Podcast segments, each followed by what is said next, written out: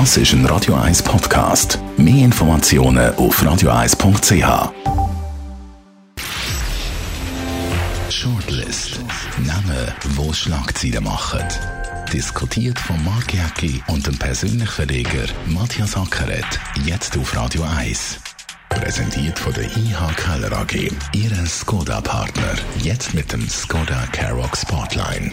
ihkellerag.ch Willkommen zu der 168. Sendung. Heute mit diesen Namen. Alexei Nawalny, der Oppositionspolitiker, ist unter grossem Protest von der Welt zu dreieinhalb Jahren Gefängnis verurteilt worden.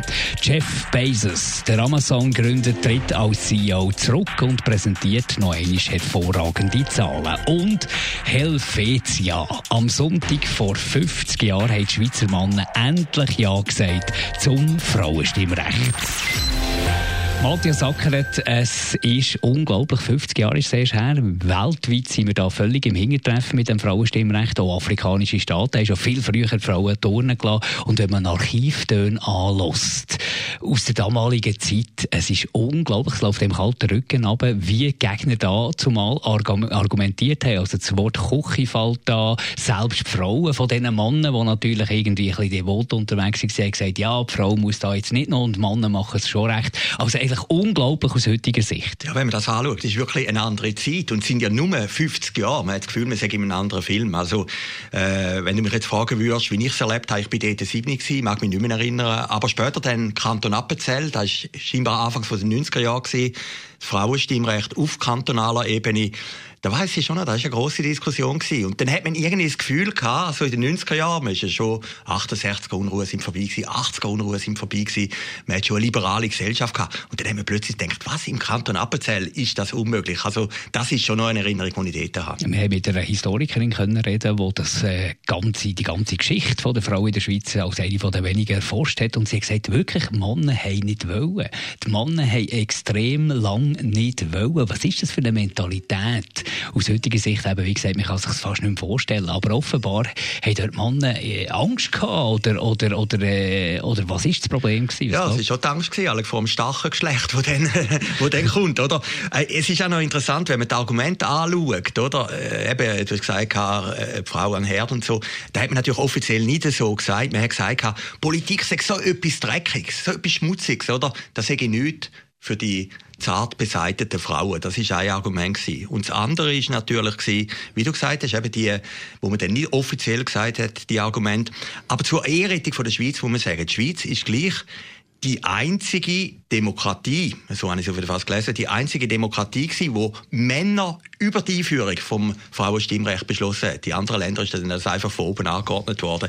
Und von dem her ist das gleich noch ein ganz aufhellender Tolken in dem gleich schlechten Heft. Außerdem die Gallier von der Schweiz, Kanton Appenzell Innerrhoden, wo erst vor 30 Jahren die erste Frauenstimmrecht müssen einführen, Bundesgerichtsentscheid, wo die Verfassung wieder äh, hat gerade bogen, kann man sagen. Also das stört ja noch unglaublicher an dieser Landsgemeinde, dass dort Frauen nichts sagen haben und die hätten so weiter wollen ziehen. Und wir haben in den letzten Tagen Interviews lesen, spannende Interviews mit Männern, die heute äh, im gesetzteren Alter sind, die dazu mal wirklich dagegen gekämpft haben und heute ihre Rolle natürlich auch ein bisschen anders sehen. Also es ist einiges gegangen. Es ist einiges gegangen und die Landgemeinde ist dann glaube ich auch vorbei gewesen. Es ist ja noch interessant, auf kantonaler Ebene hat man ja das Frauenstimmrecht vorne gehabt. Das sind vor allem die Roman-Kantone, die Welchen, die da fortschrittlicher sind. Ich habe dann geschaut, der Kanton Zürich. Also der Kanton Zürich hat es ganz knapp noch geschafft, vor der nationalen Einführung vom Frauenstimmrecht haben sie die kantonale eingeführt. Also der Kanton Zürich, wo sich immer so fortschrittlich liberal gibt, ist auch noch haarscharf, hat das noch geschafft gehabt. Und dann hat es natürlich Kantone gegeben, wo, wo lang äh, auf kantonaler Ebene das nicht hatten, während es national schon möglich war. Wenn wir jetzt äh, zurückschauen, 50 Jahre oder eben im Kanton Appenzell äh, inner oder 30 Jahre äh, zurück zu dem Frauenstimmrecht, das war so ein bisschen der Auftakt gewesen, eigentlich in die Gleichberechtigungsdebatte noch ganz schüch, eigentlich ein Menschenrecht. Wir können mitbestimmen, logischerweise. Und jetzt äh, ist ja das äh, Frauenthema wieder extrem groß mit der Gleichberechtigung. Ja. Müssen wir noch 50 Jahre warten, bis wir da wirklich äh, Gleichberechtigung haben? Ja gut, das ist auch, ich meine, die Stellung der Frau ist natürlich schon heute viel stärker. Es hat ja sogar Phasen gegeben, wo im Bundesrat mehr Frauen sind als Männer. Also, ja, aber das haben die ganze Geschichte, ja, ja, der Geschichte natürlich, äh, natürlich. klein, wie ja, viele Bundesräte wir hatten. Ja, natürlich, natürlich. Also, Bei neun, oder? Ja, ja, im Blick Online haben sie mal alle Namen aufgelesen und die von den Frauen sind natürlich relativ wenig. Aber seit der Elisabeth Kopp sind immer wieder Frauen im Bundesrat und da hat sicher auch eine Veränderung im Denken stattgefunden. Aber ich glaube, das kann man nicht von heute auf morgen machen. Ich glaube, das ist ein natürlicher Prozess und wenn du ein Geschäft hast oder ein Unternehmen hast, ist das ja natürlich, dass du Frauen in Leaderpositionen hast. Also ich, ich glaube, das ist heute nicht mehr äh, etwas, wo sich die Leute daran reiben. Und jetzt kommt natürlich die alte Quotendiskussion, oder? Soll man Quoten einführen oder nicht? Es gibt auch viele Frauen, die dagegen sind, weil sie sagen, das ist eigentlich äh, auch wieder auf eine Art Diskriminierung, wenn du nur aufgrund von der Quote in die Positionierung kommst. Äh, ich glaube, das ist ein natürlicher Prozess und es werden immer mehr Frauen jetzt auf Führungspositionen kommen. Wenn wir auf die Liste der reichsten Menschen der Welt schauen, da ist noch eine ganz klare Männerdominanz, wenn man auf die Forbes-Liste schaut. Und äh, auf Platz zwei der Jeff Bezos, unser nächster Name da in der Shortlist, der Gründer von Amazon, zone noch ein bisschen vorher jetzt äh, überholt worden vom Elon Musk, vom Tesla-Gründer und SpaceX-Gründer. Aber Jeff Bezos sagt jetzt, äh, und das hat mich noch beeindruckt, ich gehe weg von dem Job, von dem Prestige-Job. Ich gehe ins zweite Glied oder eine Stufe auf, wie man das sagen will, der Verwaltungsratspräsident von Amazon und überlässt das Ruder einem anderen. Das machen andere, haben andere viel später gemacht. Äh, Bill Gates ist viel später erst weggegangen äh, in, in der Geschichte von der Firma als jetzt der Jeff Bezos. Man kann von Amazon halten, was man will. Arbeitsbedingungen etc. grosses Thema, müssen wir nicht darüber reden, das muss man genauer anschauen. Aber in dem Moment jetzt sagen, ich gehe jetzt äh, weg und überlasse das operative Ruder jemand, jemand anderem, finde ich clever. Ja, ich meine, das Timing ist alles, oder? Und ich meine, er hat ja nochmal geheiratet. Und wenn wir jetzt nochmal beim Thema sind voran, er hat ja seine Frau allweg aufgrund vom Scheidungsurteil zur reichsten Frau der Welt gemacht, oder? Wenn wir die Liste noch anschauen, oder? Und darum ist er ja nicht der Reichste, weil er seiner Frau sehr viel Geld, oder seiner Ex-Frau sehr viel Geld überlassen hat, oder überlassen hat müssen. Ja klar, er hat natürlich gesagt, höchstwahrscheinlich ist jetzt der richtige Moment. Sein Nachfolger ist ja der gewesen, und das ist ja eigentlich eine geniale Idee vom Nachfolger, dass er gesagt hat, Amazon ist nicht nur ein Buchvertrieb, sondern vertreibt auch noch andere Gegenstände. Da ist ja dann der Moment gewesen, wo Amazon richtig durchgestartet ist. Beim Jeff Bezos hat mir eigentlich ein Satz äh, großen Eindruck gemacht und der hat mir eigentlich immer gefallen. Also sind zwei Sachen. Bei der Firma, er hat jeden Tag versucht, seine eigene Firma auf den Kopf zu stellen. Oder? Er hat ja gesagt, jeden Tag, wo wir die Firma neu erfinden, jeden Tag ist neu, jeden Tag ist eine neue Herausforderung. Und das ist vielleicht auch der Erfolg von Amazon. Oder? Die haben immer wieder an dieser Seite herumgepröbelt, haben es noch mehr optimiert. Also, man war nie im Ruhestand gewesen. Und ich kann mir vorstellen, das erschöpft dann natürlich auf die lange Sicht auch. Und das Zweite war, wo Anfang der 90er Jahre das Internet aufgekommen ist, hat Jeff Bezos gesagt, da muss ich dabei sein, wie wenn ich alt bin wollte ich nie bereuen, dass ich den Moment verpasst hätte. Oder? Also, und, und, Chance, und, Chance, das Momentum ja. gesehen. Und vor allem das, was du hast gesagt finde ich, find ich hochinteressant. Und das beobachten wir auch bei anderen sehr erfolgreichen Weltkonzernen, Apple zum Beispiel, auch ein bisschen bei Google und so. Die probieren wirklich krampfhaft schon fast, trotz Weltkonzernstatus, irgendwie den Start-up-Gedanken nie ganz zu verlieren aus der DNA. Und das hat aber Jeff Bezos auch, auch so gemacht. Immer jeden Tag so, als wäre es ein neues neues Unternehmen, das sich etablieren müsste. Ja, darum sind doch die Amerikaner so gut, oder? Wenn wir jetzt schauen, und das ist ja immer das, was ich ein kritisiere in der Schweiz, oder was ich jetzt auch ein beobachte, aber es klingt jetzt auch ein bisschen äh, grosskotzig. Äh, ich meine, in der Schweiz will jetzt jedes Unternehmen in dieser Corona-Zeit möglichst schnell an Staatsgelder rankommen. Begreife ich ja. Also, ich rede nicht von den Restaurants, das ist eine andere Situation. Aber bei den Medien, überall, der erste Antrieb ist, wie komme ich irgendwie an Geld vom gut, Staat Gut, aber ich, ich, darf, darf ich da gleich schnell eine ja. Bemerkung machen? Du kannst wieder weiterfahren. Aber man muss gleich schon auch sagen, man will da die Staatsgelder herkommen. Nicht, weil man schlecht arbeitet oder so, sondern weil der Staat dafür gesorgt hat, mit Schließungen zu Recht, ja, ja, klar. Äh, dass das Business nicht möglich ist. Ich rede jetzt, ich rede jetzt nicht, ich habe jetzt ausdrücklich also, gesagt... einfach Schadensersatz. Ja, ja, ja, ich habe ausdrücklich gesagt, nicht Läden, nicht Restaurants, Restaurant. Aber ich erlebe es ja bei den Medien, oder? Bei den Mediendiskussionen ist die sind natürlich auch betroffen. Natürlich sind die betroffen.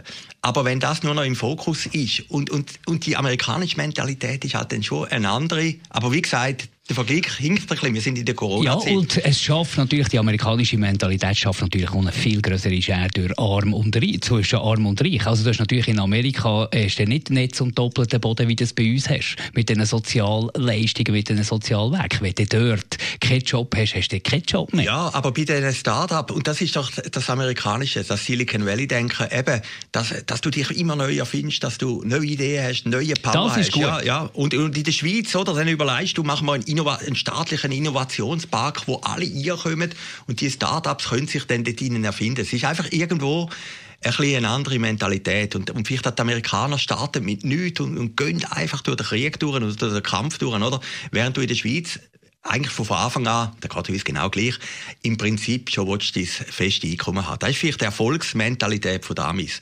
Aber auf die andere Seite muss man sagen, ich meine, Amazon, die, oder auch Google oder Facebook, die Konzerne sind natürlich für die heutige Gesellschaft viel, viel zu groß und auch viel zu mächtig, oder? Wo und, und haben ein günstiges Gefahrenpotenzial ja, natürlich, natürlich für das. Natürlich, wir haben es ja gesehen bei dieser Diskussion beim Twitter. Ich meine, früher noch hat der Staat ein bisschen geregelt, wer in den Medien kommt oder in den staatlichen Medien kommt. Heute entscheidet das ein privates Unternehmen, ob jetzt der Trump drauf ist oder nicht, oder? Und bei Amazon auch. Ich meine, das ist so, das sind so übermächtige Konzerne, wo die Rolle vom Staat eigentlich verdrängt hat. Jetzt kann man das werten, ob das gut oder schlecht ist. Man kann natürlich die Chancen sehen. Ja, Jetzt ja, gibt's natürlich, man muss wahrscheinlich einen Weg finden, wie man äh, den freien Markt kann behalten kann, dass so solche Ideen überhaupt möglich sind und gleich irgendwo durch äh, das Ganze ein bisschen regulieren kann. Ja, natürlich. Und wenn man jetzt die Karriere von Bezos anschaut, ich meine, der ist, der ist jetzt nicht besonders begütert aufgewachsen und wird zum reichsten Mann oder, oder einer von diesen drei reichsten Männern. Das sind natürlich Wahnsinnsgeschichten, einfach mit der Erfindung und mit der Konsequenz wie er das durchgetrieben hat, oder? Ich meine, alle sagen dann immer, wenn du in so Marketing-Seminar gehst, schauen wir den Fall von Amazon an und dann können die anderen ein bisschen lernen. Es gibt nur ein Amazon und Amazon ist eben nur Amazon, wie sie es in dieser äh, Stringenz durchgetrieben haben. Gehen wir zum Schluss noch zum Alexei Nawalny. russischer Oppositionspolitiker ist unter grossem Protest von der Welt einfach knallhart zu dreieinhalb Jahren an glaube Arbeitslager oder Gefängnis oder so ver ver verurteilt worden. Niemand kann etwas machen, alle sind empört, äh, alle machen dort ihre Einsprache in Russland, aber es zeigt doch so deutlich, dass jeder, der irgendwie demokratiefeindlich ist und wo die Regime hochlobt, dass der auf dem absoluten Holzweg ist, dass so etwas möglich ist, freie Meinungsäußerung, irgendwie Kontra geben, irgendwie nicht einverstanden sein mit der Regierung und das auch äußern, dass das eben in solchen Regime nicht möglich ist. Und das ist gefährlich für für den Wohlstand, für die Freiheit der Menschen. Ja, das ist sehr gefährlich. Und ich meine, erschüttert ja alle, oder? Wir haben ja letzte Woche diskutiert, warum ist er überhaupt zurückgeflogen, oder?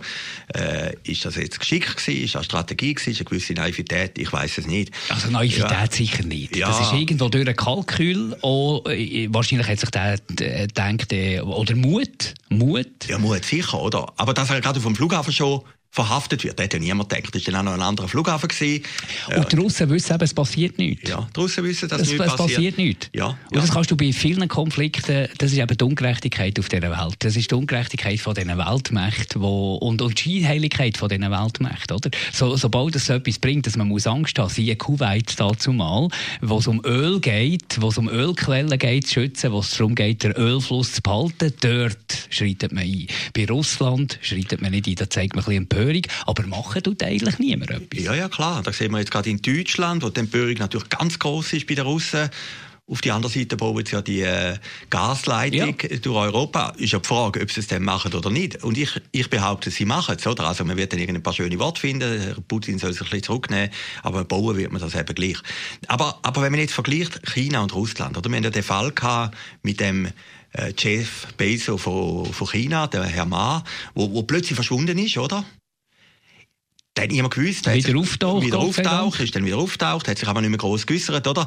Und, und was doch erstaunlich ist, in Russland, findet ja gleich eine gewisse Transparenz statt, oder? Also man hat dann nee. Nawalny seine Gerichtsrede. Das ist arrogant. Ja, es ist eine Arroganz. Einfach, ich glaube, der Putin wollte eigentlich zeigen, schaut, der kann reden darüber und man übertreibt es am Fernsehen und Journalisten können kommen, Journalisten können darüber schreiben. Aber wir aber machen, wir was wir wollen. Genau. Und wir, wir wissen ganz genau, genau, dass der Westen zu schwach ist, für irgendetwas zu machen. Ja, nicht schwach, zu feig, oder? Und, aber was will er am Schluss machen, oder? Das ist Realpolitik. Aber, Gut, aber du könntest Sanktionen, die dir wirklich ja, wehtun, ergreifen. Ja, ich glaube, das haben sie einmal gemacht, aber das hat nicht so richtig funktioniert. Aber der Putin lässt die Leute sogar, er verschwindet, der verschwindet ja nicht einfach, sondern in einer Öffentlichkeit, man kann darüber berichten, es wird am Fernsehen übertragen und alles. Äh, das ist natürlich, ja, man kann dem sagen, Arroganz, oder? Putin sagt eigentlich, schaut, das wird passieren, wenn er das macht, oder? Also, schon, er, Putin will nicht populär sein, sondern die Abschreckung findet eigentlich in der Öffentlichkeit statt. Und da ist eben dann der Unterschied zu China oder Weißrussland oder weiß Gott was, äh, dass der sich am Schluss so stark fühlt, dass er da durchziehen kann. Danke vielmals, Matthias Ackert, euch für zuzulassen. Die nächste Ausgabe Shortlist gibt es übernächste Woche, nächste Woche wegen Sportferien. Kleine Pause, aber uns gibt es ja auch jederzeit als Podcast auf radio1.ch. Shortlist mit dem Mark Jäcki und dem Matthias Ackeret. Zum Nachlesen und Abonnieren als Podcast auf radioeis.ch.